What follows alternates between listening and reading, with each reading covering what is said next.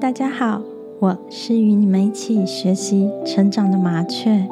节目赞助妙觉堂及妙觉堂学长学姐，想更进一步了解自己的因果吗？对人生感到迷茫不知所措吗？欢迎到简介栏观看妙觉堂相关资讯，与自己的菩萨来场约会。只要愿意敞开心扉，接受菩萨的指点，或许会瞬间豁然开朗哦。随着时光流逝，疫情看似往好的方向发展，但是变种病毒却蠢蠢欲动。大家千万不要掉以轻心，也不要忘记做好防护。戴好口罩，勤洗手，加强免疫力。这次的疫情改变了生活形态，也改变了社交生活，甚至不少人因此经济受到了影响，或多或少会感到焦虑、不安、恐慌。人生是种种因果的堆叠，这其中有善业，也有恶业。现在所面对的共业，其中也包含了个人的因果业报。要明白，这一切都是自己必须承受，也必须面对。但是，亲爱的，你们绝对不孤单，也不会无路可走。当你向内心深处探索，当你诚心诚意的向菩萨祈求，一定不会落空。在不平静的外在中，要懂得找自己的平衡。这不是一朝一夕之间的学习。这需要长久的学习，长久的协调。因果就如同一面镜子，它诚实的反射了我们的心态、思想、行为，一举一动分毫不差，不可有半分的侥幸。当成就了因，必然也会有成就果的动力。所以每一个抉择都反映了未来所要面对的一切。当以温柔面对世界，那么世界就会回馈以温柔。因此，我们每个人都可以是小小的灯光，就算看起来渺小，但是汇聚起来也能成为一片光海。看到外在的社会环境，看到这个人深陷苦难的世界，想要改变，这真的太高远的目标了。但也可以是最小的目标，从改变自己开始。只要愿意发自真心的善，所言所行都从善意出发，那么汇聚出来也可以是星辰大海。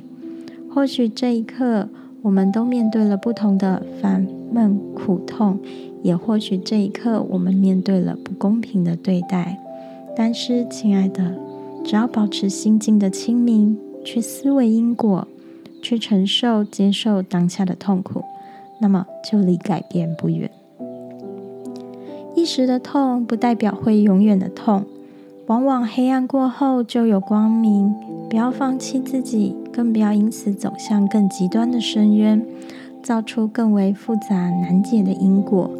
某个当下，我们常常会觉得痛苦的太多，幸福的太少。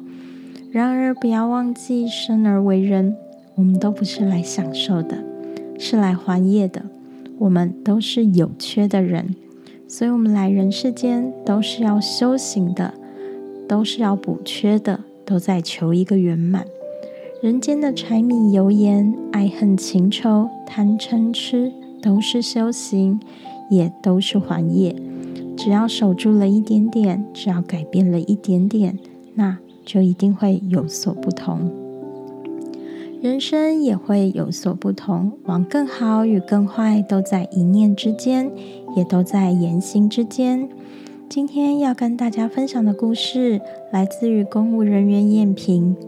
他因为受到同事的牵连，身陷囹圄，刚从看守所出来，就直奔妙觉堂。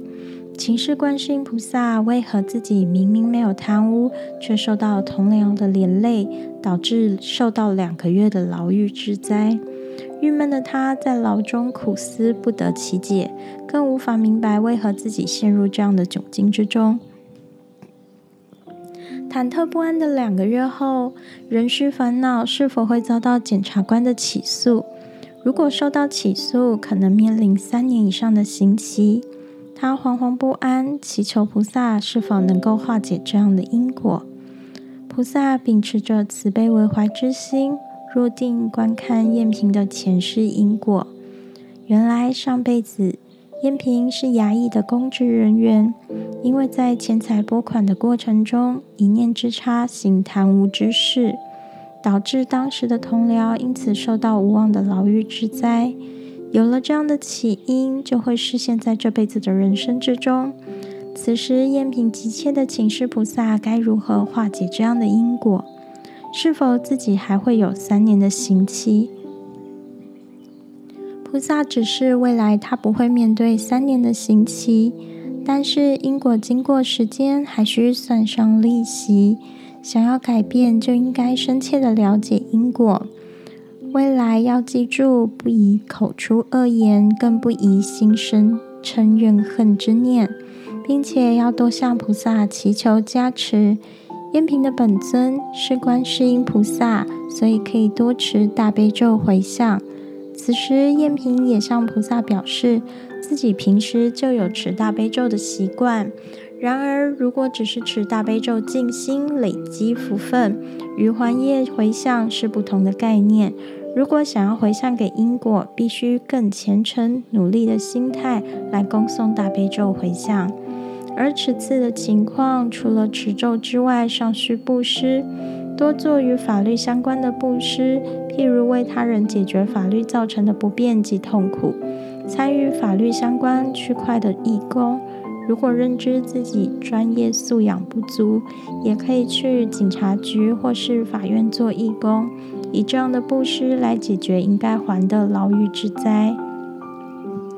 最后，在知道因果定位及解决方法后，燕平也应该回头检视自己的心态，应该如何改革。虽然目前心态和行为没有太大的问题，因此这个牢狱的因果可以迎刃而解。然而，随着因果渐渐减轻，人的惰性、懒性就有可能与因果继续产生共鸣的火花。因此，在面对因果的时候，务必要保持谦卑的心。精进努力的将业力还清楚透彻，就如同吃生病了需要吃药一样，快要好的时候却不持续吃药将病菌杀光，那么病菌就随时会卷土重来，再度复发。期望燕平不要辜负菩萨的教育，面对此次的因果。